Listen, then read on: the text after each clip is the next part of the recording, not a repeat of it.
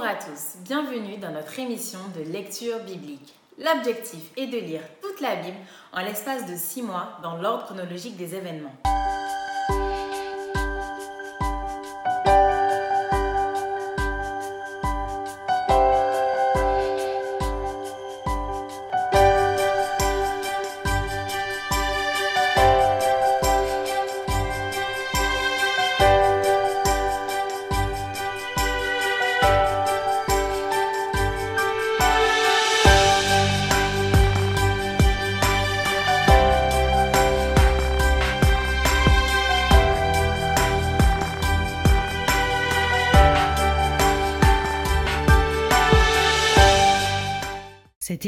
Est proposée par l'Église adventiste du 7e jour d'Évry.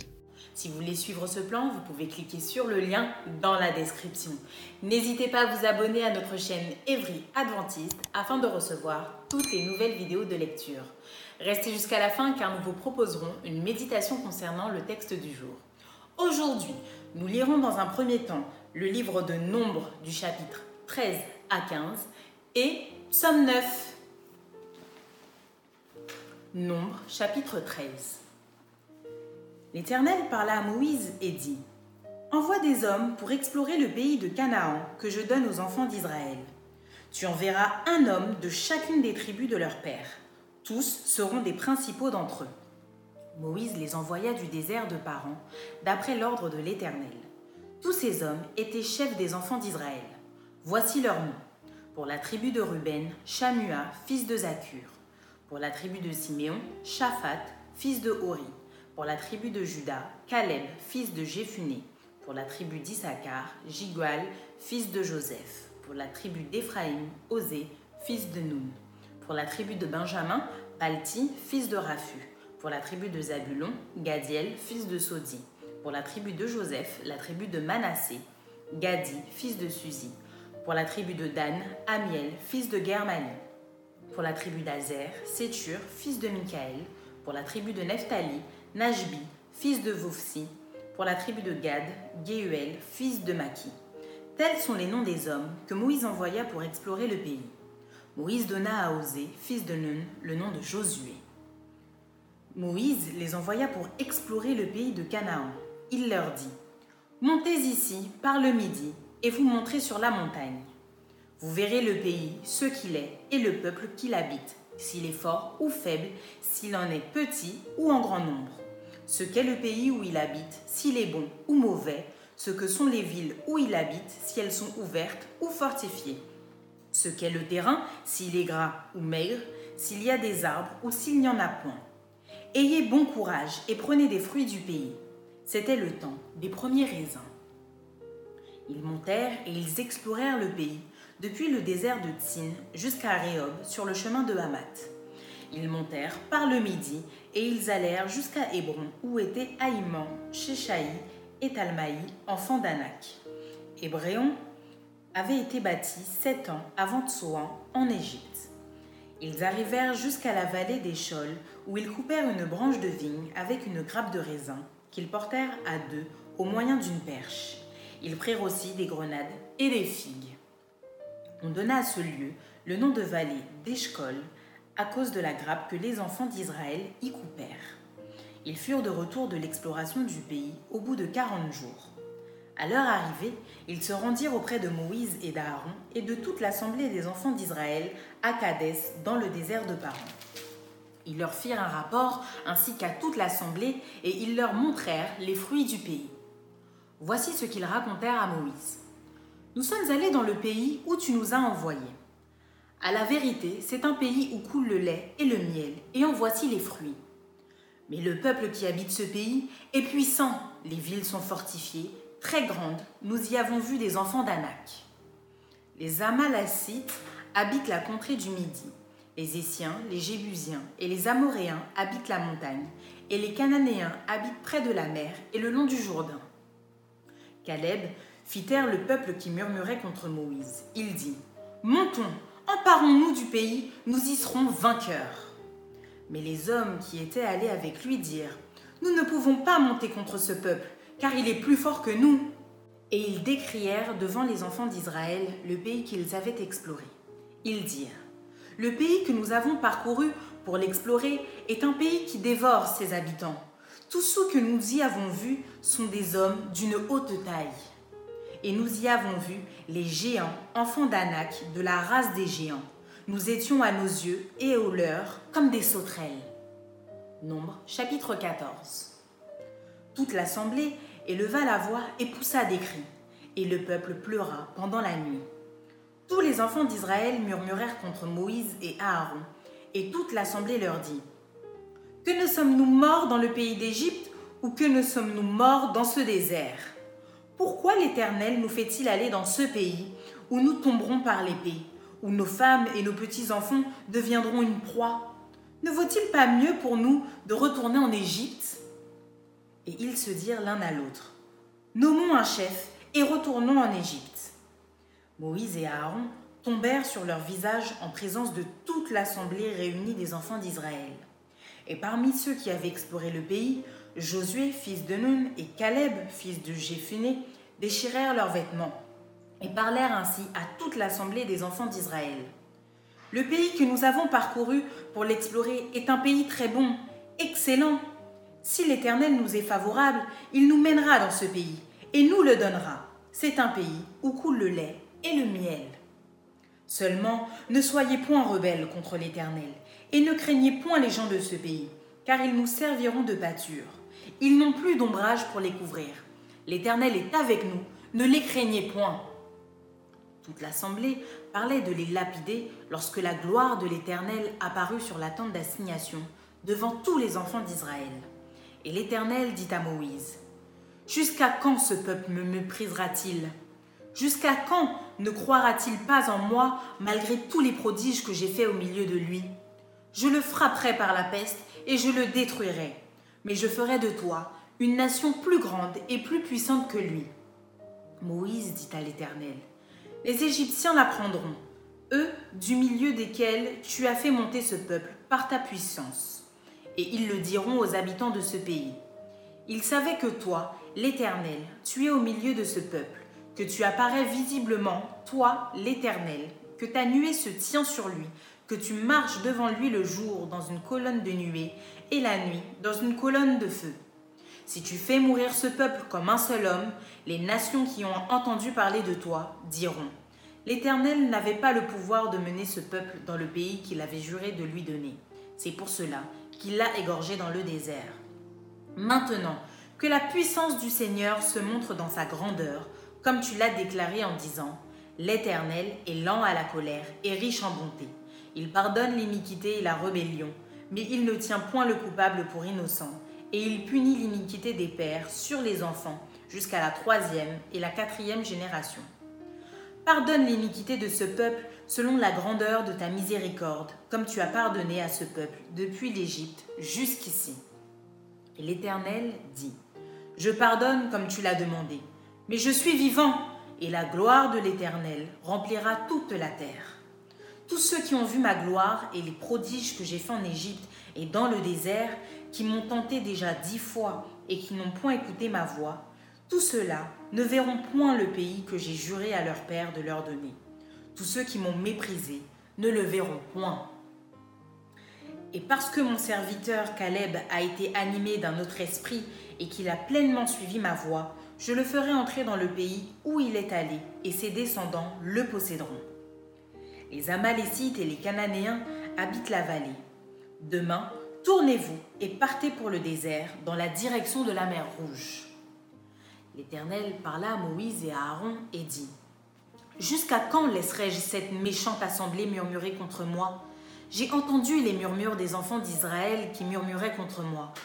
Dis-leur Je suis vivant, dit l'Éternel je vous ferai ainsi que vous avez parlé à mes oreilles.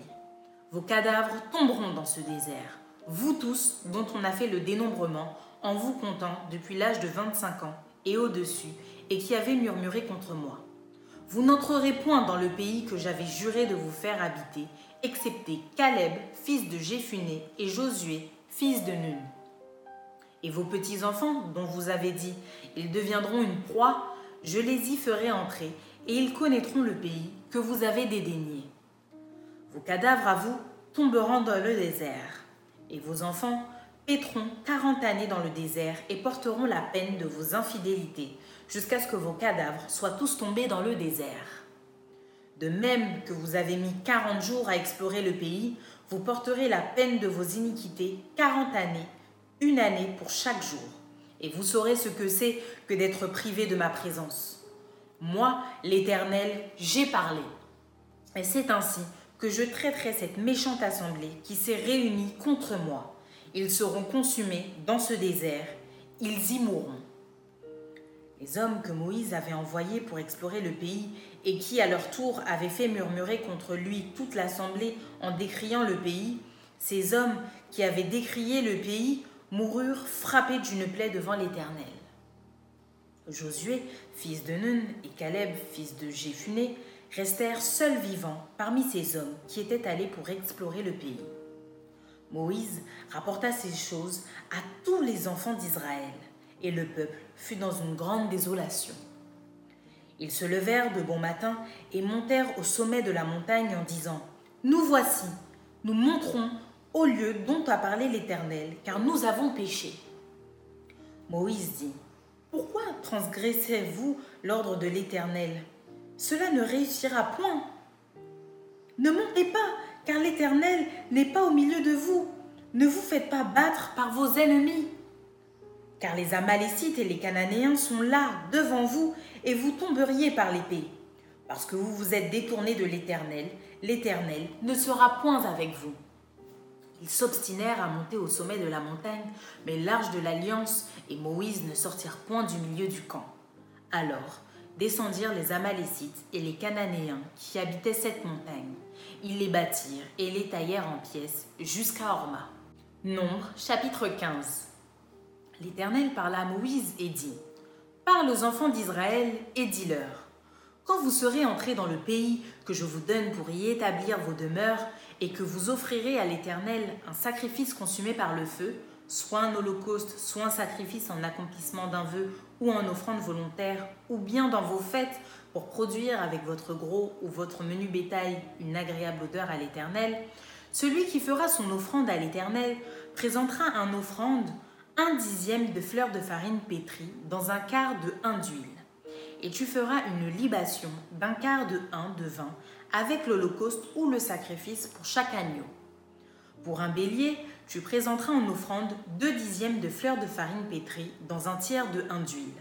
Et tu feras une libation d'un tiers de un de vin comme offrande d'une agréable odeur à l'Éternel. Si tu offres un veau, soit comme holocauste, soit comme sacrifice en accomplissement d'un vœu ou comme sacrifice d'action de grâce à l'Éternel, on présentera en offrande avec le veau trois dixièmes de fleurs de farine pétrie dans un demi-un d'huile. Et tu feras une libation d'un demi-un de vin. C'est un sacrifice consumé par le feu d'une agréable odeur à l'Éternel. On fera ainsi pour chaque bœuf, pour chaque bélier, pour chaque petit des brebis ou des chèvres. Suivant le nombre des victimes, vous ferez ainsi pour chacune d'après leur nombre. Tout indigène fera ces choses ainsi lorsqu'il offrira un sacrifice consumé par le feu d'une agréable odeur à l'Éternel. Si un étranger, séjournant chez vous ou se trouvant à l'avenir au milieu de vous, offre un sacrifice consumé par le feu d'une agréable odeur à l'Éternel, il l'offrira de la même manière que vous. Il y aura une seule loi pour toute l'assemblée, pour vous et pour l'étranger en séjour au milieu de vous. Ce sera une loi perpétuelle parmi vos descendants il en sera de l'étranger comme de vous devant l'Éternel. Il y aura une seule loi et une seule ordonnance pour vous et pour l'étranger en séjour parmi vous. L'Éternel parla à Moïse et dit, Parle aux enfants d'Israël et dis-leur, Quand vous serez arrivés dans le pays où je vous ferai entrer et que vous mangerez du pain de ce pays, vous prélèverez une offrande pour l'Éternel. Vous présenterez par élévation un gâteau, les prémices de votre pâte, vous le présenterez comme l'offrande qu'on prélève de l'air. Vous prélèverez pour l'Éternel une offrande des prémices de votre pâte dans les temps à venir. Si vous péchez involontairement en n'observant pas tous ces commandements que l'Éternel a fait connaître à Moïse, tout ce que l'Éternel vous a ordonné par Moïse depuis le jour où l'Éternel a donné des commandements et plus tard dans les temps à venir, si on a péché involontairement sans que l'assemblée s'en soit aperçue, toute l'assemblée offrira un jeune taureau en holocauste d'une agréable odeur à l'Éternel, avec l'offrande et la libation d'après les règles établies. Elle offrira encore un bouc en sacrifice d'expiation. Le sacrificateur fera l'expiation pour toute l'assemblée des enfants d'Israël, et il leur sera pardonné, car ils ont péché involontairement, et ils ont apporté leur offrande, un sacrifice consumé par le feu, en l'honneur de l'Éternel, et une victime expiatoire devant l'Éternel à cause du péché qu'ils ont involontairement commis. Il sera pardonné à toute l'assemblée des enfants d'Israël et à l'étranger en séjour au milieu d'eux, car c'est involontairement que tout le peuple a péché. Si c'est une seule personne qui a péché involontairement, elle offrira une chèvre d'un an en sacrifice pour le péché. Le sacrificateur fera l'expiation pour la personne qui a péché involontairement devant l'Éternel. Quand il l'aura fait, l'expiation pour elle, il lui sera pardonné. Pour l'indigène parmi les enfants d'Israël et pour l'étranger en séjour au milieu d'eux, il y aura pour vous une même loi quand on péchera involontairement. Mais si quelqu'un, indigène ou étranger, agit la main levée, il outrage l'Éternel. Celui-là sera retranché du milieu de son peuple. Il a méprisé la parole de l'Éternel et il a violé son commandement. Celui-là sera retranché, il portera la peine de son iniquité. Comme les enfants d'Israël étaient dans le désert, on trouva un homme qui ramassait du bois le jour du sabbat. Ceux qui l'avaient trouvé ramassant du bois l'amenèrent à Moïse, à Aaron et à toute l'assemblée. On le mit en prison, car ce qu'on devait lui faire n'avait pas été déclaré. L'Éternel dit à Moïse, Cet homme sera puni de mort, toute l'assemblée le lapidera hors du camp. Toute l'assemblée le fit sortir du camp et le lapida, et il mourut comme l'Éternel l'avait ordonné à Moïse.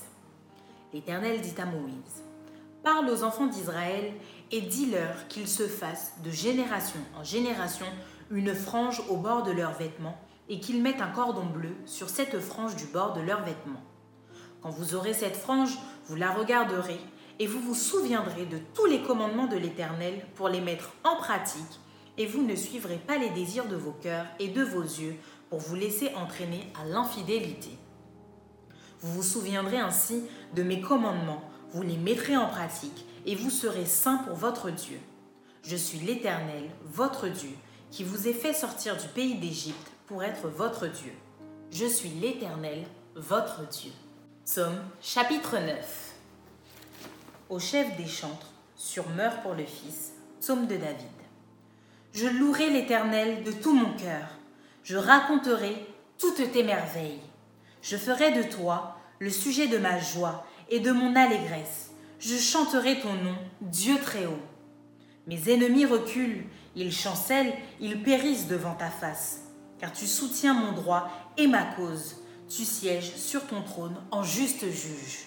Tu châties les nations, tu détruis le méchant, tu effaces leur nom pour toujours et à perpétuité.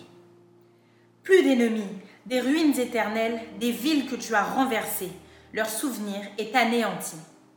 L'Éternel régna jamais. Il a dressé son trône pour le jugement. Il juge le monde avec justice. Il juge les peuples avec droiture. L'Éternel est un refuge pour l'opprimé, un refuge au temps de la détresse. Ceux qui connaissent ton nom se confient en toi, car tu n'abandonnes pas ceux qui te cherchent, ô Éternel. Chantez à l'Éternel qui réside en Sion. Publiez parmi les peuples ses hauts faits, car il venge le sang et se souvient des malheureux. Il n'oublie pas leurs cris. Aie pitié de moi, Éternel. Vois la misère où me réduisent mes ennemis. Enlève-moi des portes de la mort, afin que je publie toutes tes louanges dans les portes de la fille de Sion, et que je me réjouisse de ton salut.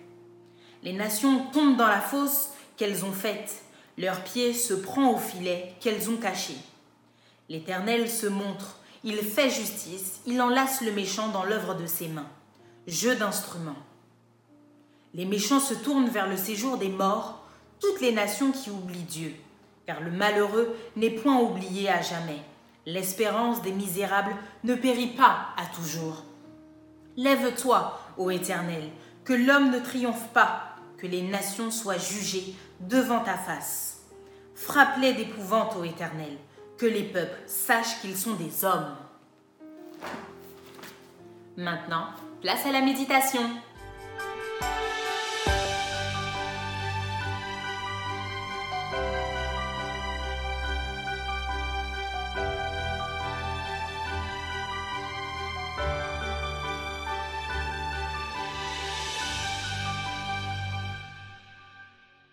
Nous continuons notre lecture de la Bible. Soyez euh, de bon courage, chers amis, parce que ce n'est pas toujours évident de réaliser l'engagement d'une telle lecture dans le délai qui a été fixé. Nous abordons aujourd'hui les chapitres 13 à 15. Et je voudrais m'arrêter plus particulièrement sur l'expérience du peuple d'Israël telle qu'elle est rapportée dans les chapitres 13 et 14. Sous la direction du Seigneur et à sa demande, Moïse envoie douze espions, une personne par tribu constituant le peuple d'Israël, explorer le pays de Canaan, pays que Dieu avait promis à Israël d'avoir pour y vivre. Ces douze hommes passent ainsi 40 jours à explorer le pays promis et rentrent ensuite avec leur rapport et des fruits, des preuves extraordinaires de l'abondance des bénédictions que ce pays comportait.